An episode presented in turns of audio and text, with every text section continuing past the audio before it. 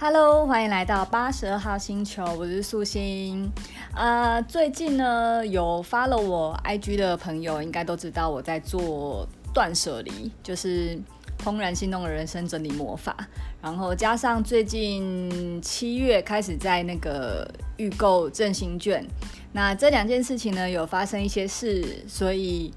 呃，今天这一集呢，想要来跟大家聊聊关于时间成本的话题。那开始聊之前呢，我刚刚上去看一下，呃，我的 podcast 的后台，发现，哎，有两百多个听众了，哎，就是因为你知道，我一开始学会进后台看的时候啊，我记得那时候，呃，上传完的隔天，大概就是十几个人吧，可能就是一些认识的朋友，或者是知道我有开 podcast 的朋友。是十几个人看，然后我那时候还想说，这样子真的是很很 lonely 哈，但默默后来就发现，哎，上上一集之后会大概隔天会有可能七十几个人，然后再过一阵子就发现，哎，我每上一集大概会有一百多人听这样子，而且是蛮固定一百个。一百个上下就是九十几，然后一百零几，不到一百一这样子。那最近这几集呢，就是这一集最新这一集，就是《怦然心动人生整理魔法》这一集。然后我就看，哎、居然有两百多个哎、而且超惊讶。然后我就再呃看一下其他集，发现也都普遍都两百多个了。哇，所以这就表示真的越来越多人进到 Podcast 这个世界来了哎、我这样是不是很谦虚？我都没有说自己越来越棒，但但我自己有觉得我录 podcast 就是有越来越呃越来越自在，就是我觉得我早期的几集就是会很很僵，我我就是真的是两颊肌肉是硬的在聊任何主题，但是现在就好像真的能够手机。一按下去，然后就可以蛮自在的聊天这样子。呃，我也不知道算不算进步，但是我觉得我的心态上有比较没有那么紧张，可能就是就真的只是觉得有一些想法可以跟大家分享。然后加上我真的收到很多回馈，都是觉得呃很像是很像是就是我的节目很像是在跟人家聊天。那我本来没有做这样子的设定，反而是。因为大家都这样讲之后，我就觉得，哎，好吧，那就来来跟大家聊天好了。对，所以呃，不过确实我也是真的觉得，好像今年就是从从一月、三月开始就已经慢慢，我就发现真的 Podcast 超上面超多超多节目的。然后我现在有认识的朋友也都开始在开节目了，然后也有。呃，在美国的朋友也来问我说，这个 podcast 是要怎么开？那如果想要开 podcast 的朋友呢，其实你们不用太紧张，因为我觉得现在网络真的太发达了，你只要去 Google 怎么做 podcast 节目，就就可以有，会有很多免费的平台或是付费付费的平台，那都各有优劣。那我觉得就是看你开这个节目的需求是什么，如果。嗯，只是想要尝试一下，或是想要先看看这个东西怎么搞的话，或许先架在一些免费的平台上面就可以了。其实就像部落格啦，有一些像痞客邦啊这种比较免费的平台可以做。可是如果你你有比较想要做呃自己的一些规划，比较比较商业化，或是有一些自己自己可以控制的地方的话，那付费的平台像。如果是部落格，就是 WordPress 嘛。那 Podcast 也会有一些付费的平台，像呃 Spreaker 什么的，就是我觉得都可以用。反正就是先先进来了，你就会知道你的需求是什么，然后你之后想要的走的路大概是什么，就在持续发展就对了。所以呢，一样还是再次感谢在呃如此众多的 Podcast 中，大家还能够。就是搜寻到我的节目，或者是愿意来听我的节目话，我都觉得这个缘分我真的很感谢、很感恩。然后能够跟你们在这种虚拟的世界上当朋友聊天，甚至呃你们私讯我，然后我们变成现实中真实的朋友，我都会觉得是一件很美好的事情。就是这个平台让我有机会去接触到更多。呃，我们是同样频率或是同样磁场的一些朋友，是我在现实生活中不管去呃参加什么活动，或是我周遭的生活体验是没有机没有机会去触及到的人，所以很感谢这个平台，然后也谢谢你们常常给我的支持和你们的喜欢。好，来聊正经的，也没有很正经啊，就是呃关于时间成本这件事情哈，就是因为我最近就是在。就是在打扫嘛，然后我呃，就像我上一集来讲，我就是清了非常多东西，然后我也持续在清很多东西，而且会越清越顺越顺手。然后嗯、然后我们家的那个打扫阿姨啊，她刚好这礼拜二来的时候，就看到我就是一一袋那种大的超最大型那种大黑黑的垃圾袋，就准备要拿去丢。然后你知道长辈总是会有一种比较。惜物跟怜物的那种，不是怜物，就是怜惜物品的那种心情，因为可能在他们那个时代背景下的物资是比较稀缺的，所以他们会比较珍惜东西的使用。那所以他看到我这样一大袋一大袋去丢的时候，他就会一直说：“哎呦，这样很浪费耶！你要不要就是就是要不要拿去拿去送人啊，或是或是拿去那个你的婆家或是娘家放？”那说实在哈，我嗯，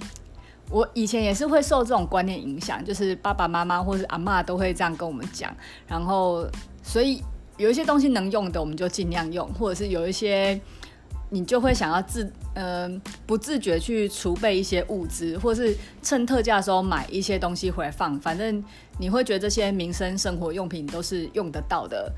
可是就是真的在透过整个。整理的过程就是很重要一点，就是你一定要把所有东西在屋子里各个角落的东西都清出来放好，你才会知道哇，其实，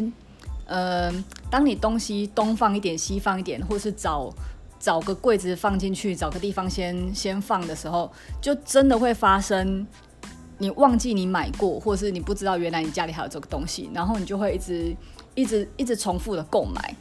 像我在。整理某一个柜子的时候，才发现啊，我好像是要找卫生纸的时候，突然才发现居然有一包尿布在那边。然后我之前在帮咪咪要，呃，就是秘密尿布快用完的时候，我都一直以为家里没有尿布了，然后我都会还紧急跑去妇婴用品店或是那种二十四小时的超商买。但殊不知，其实我家里就有一两包是被我塞在里面，然后我完全不知道了。然后我觉得有一些像棉花棒啊、牙线那些都是，牙刷那些也是。就是如果到处放，例如说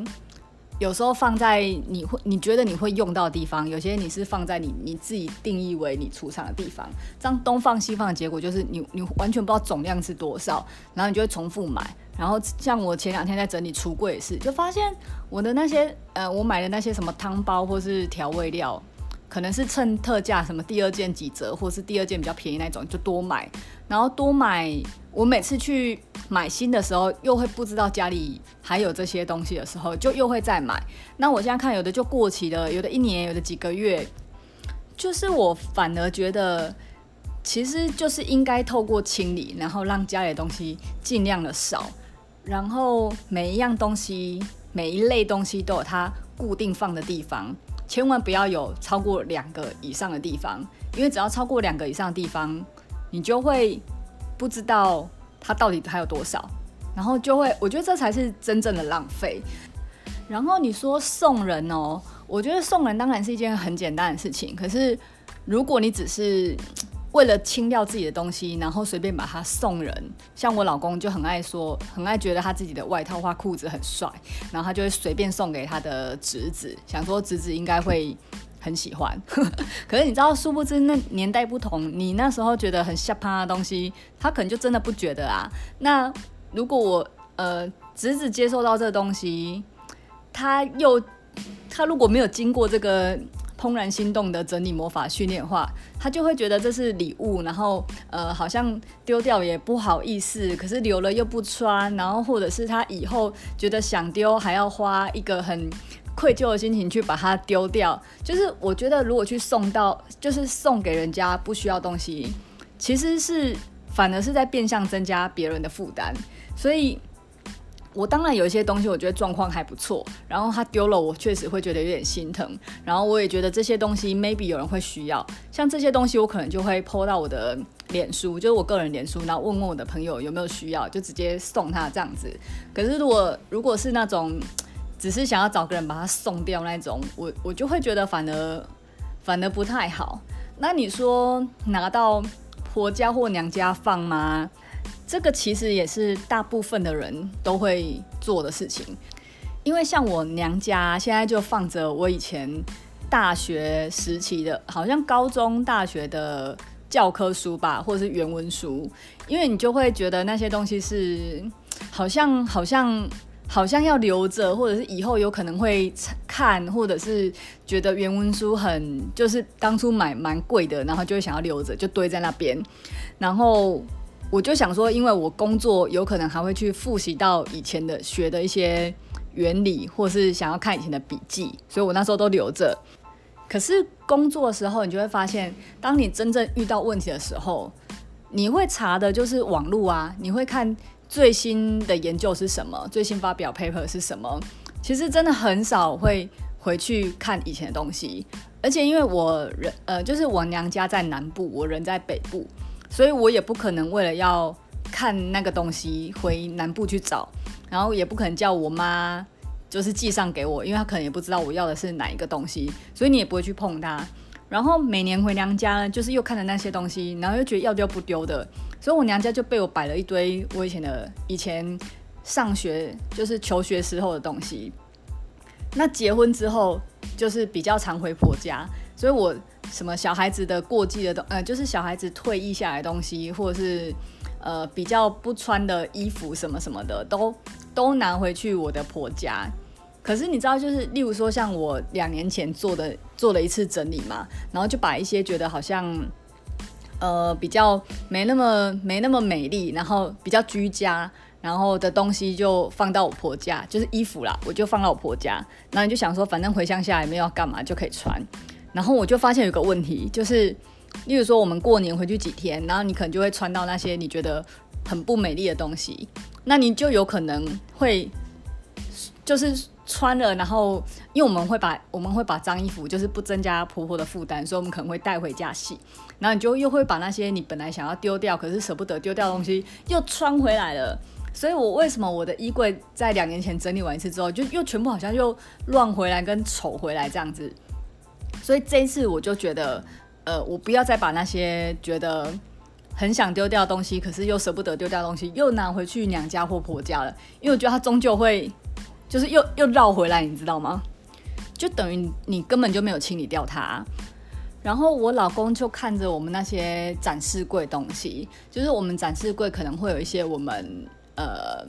出国带回来的一些纪念品，一些杯子啊，或是一些盒子什么的。可是说实在，那些东西真的摆在那边，也没有人再去用它，或是没有人要去看它。那我其实我还没整理到那些纪念品的东西，但是我其实就觉得，因为看完那一本书的训练之后，我就是觉得这种东西就，嗯，如果它不是那种我一摸到会觉得很心动，或是我会觉得它留在那个柜子很美好的感觉的时候，我就会觉得这种东西。就是就是丢了吧！我在买它的当下，我其实已经获得我想要那个纪念的满足感了。所以我这次的训练，我就觉得我可以丢。可是当我跟我老公讲说，哎，我这东西到时候都会把它丢掉时候，我老公就整个很惊讶，就是因为他毕竟是比较勤俭持家的客家人，所以他受到那个那个比较节俭的熏陶，他就会觉得这样很浪费，他就会觉得说，你你这种东西都还是全新的，为什么不拿去网络上卖？嗯，对，网络上我以前也试过在网络上卖东西，就是网络上确实也是也是可以卖一些。可是我说实在，就是像我老公，他就会觉得说，这东西还那么新，卖个九折或八折应该可以吧？可是你看哦，像现在网络上那么方便，你如果卖个九折八折，再加个运费，还不是跟原价一样？那我为什么不去买一个全新的？那你就不然就要卖到非常。低嘛，低到人家觉得，哎、那你这个二手我就我就买的算划算这样子。可是你卖你卖低价又有很多问题，例如说你嗯、我可能要把那些灰尘整理整理，那我就又需要花我的花我的时间嘛。那拍照也要花我的时间，甚至占了我手机的空间，然后还要上传，还要编辑，然后还要写写写它的介绍，然后查一下它的一些规格跟资讯，然后真的上架到平台上，或是到社团去卖的时候，有时候就是呃大。呃，有些人他就觉得说啊，他想要在，因为是二手东西，所以他会想要再看更多的细节，所以你就会为了那几百块的小东西，然后又拍这个细节，拍呃拍这个角度，拍那个细节，然后他就说哦，可以再看一下背面吗？可以再看一下里面吗？你就又会花很多时间跟精力在做这些事情。好，那真的成说。呃，人家说喊要，然后下单要成交之后，你就又开始要处理。呃，他可能就是呃，可不可以帮他寄哪边，或是用什么平台方式寄，可以省运费。那你为了省这运费，你可能又要跑到不同的超商，或是不同的不同的地方，看是要怎么寄，才能让他省运费。然后包货也要时间，寄货也要时间，然后有的还要讨讨价还价，然后最后还跟你说。哦，不好意思，就种种任何理由，最常见的理由就是我老公说怎样怎样哦，他什么太贵，然后什么他不需要啊，什么我老公骂啊，我老公说运费怎么样，我老公说怎样，就是你知道，哎、我这样会突然太大声，希望你们的那个喇叭没有爆掉。就是我我会觉得这些东西，就是你知道这些东西都太花时间跟精力了。那你今天就算这些东西还没卖出去之前，他在家里，你你已经确定你不要他了，可是他在家里，他就会占据一个位置，然后占据一个位置就算了。有时候你可能每次打扫的时候又会又会看到他，所以你又会花你的注意去。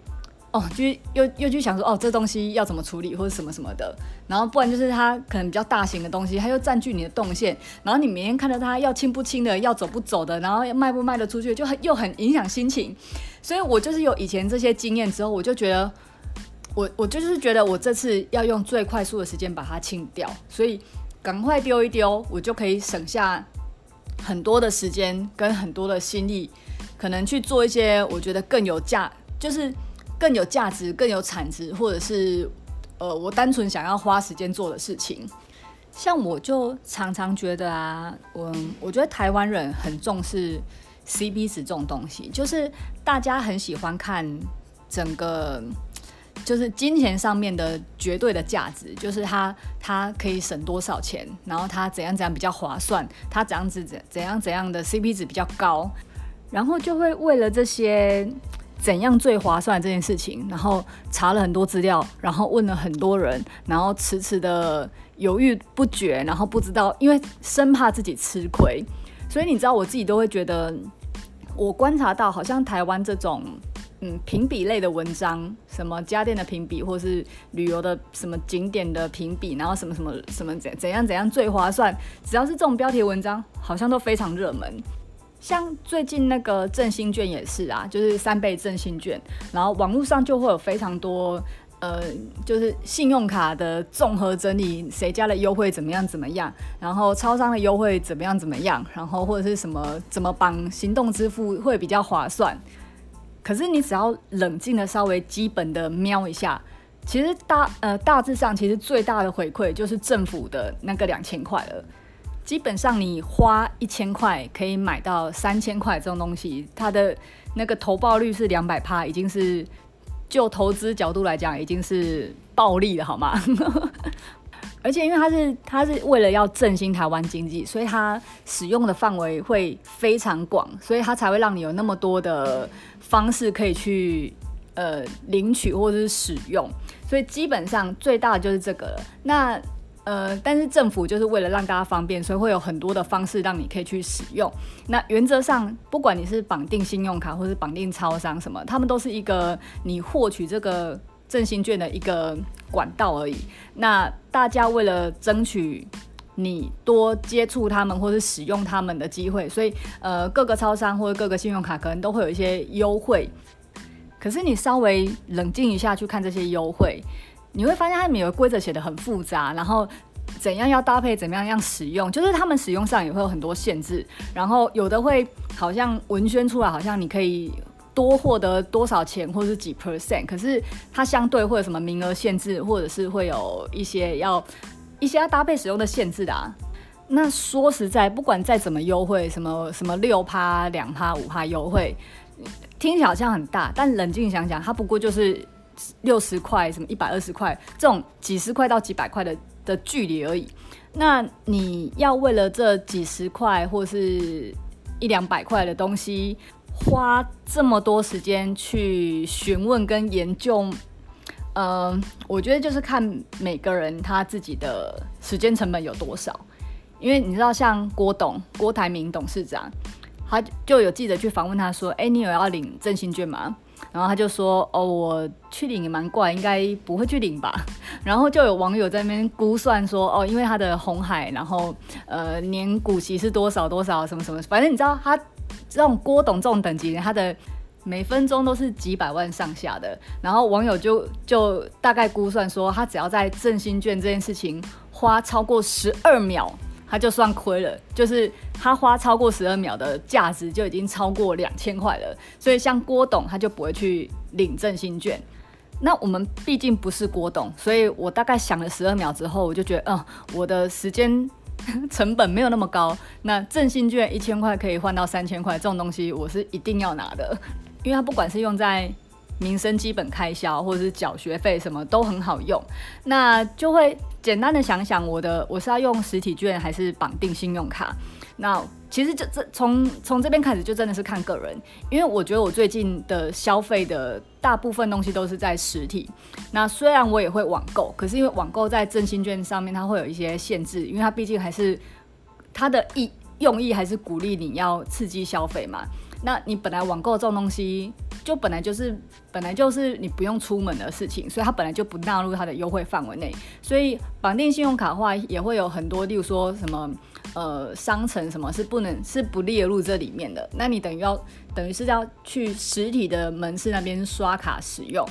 那我自己觉得，因为我现在的生活范围跟我现在带小孩的模式。比较有机会用到就是实体的票券，那加上两个小孩子也是未满十五岁，所以也不能绑定什么信用卡，所以我就想说，我统一就是大家都去领实体券就好。那实体券有超商预购跟邮局，可以到时候可以直接领。那我也是就简单想一下，因为每次我去邮局的经验都人超级多了，虽然邮局好像可以直接。凭证就可以领取，好像是只要跑一次，可是超商就要跑两次。但我就是思考一下那个人跟时间，我觉得我去我们的超商，因为超商没人的时间真的很多，然后加上它的流程真的很简单。我觉得我跑超商预购跟领票时间一定会完全的少于在邮局的的时间，加上邮局离我家比较远，我还要特地骑车去邮局，所以超商是我走路就可以到，所以我马上就决定我要去超商预购。然后预购也真的很很简单，就是几个步骤就领好了。那我原本很担心那个预购单会不会不见就不能领，那店员跟我说只要凭简讯就可以，哦，那更方便啦。那我就甚至连预购单我都。就是按照怦然心动的整理魔法，就是我就觉得不用留了，因为我只要有手机简讯就好了。不过我后来还是有留着啦，因为呃，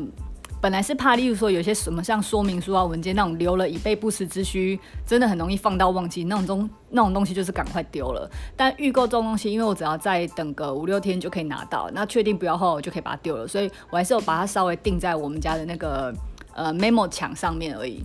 所以呢，嗯。今天其实有点晚了啦，我觉得好像应该有用这有要去买振兴券，应该都已经处理完了。只是想说，刚好最近呃，就是有观察到这些现象，然后也提醒一下，就是如果有很 很喜欢这样子努力在比较什么什么回馈比较多或者什么方式比较好的话，其实有一个提醒就是，你也要注意一下你的你的时间成。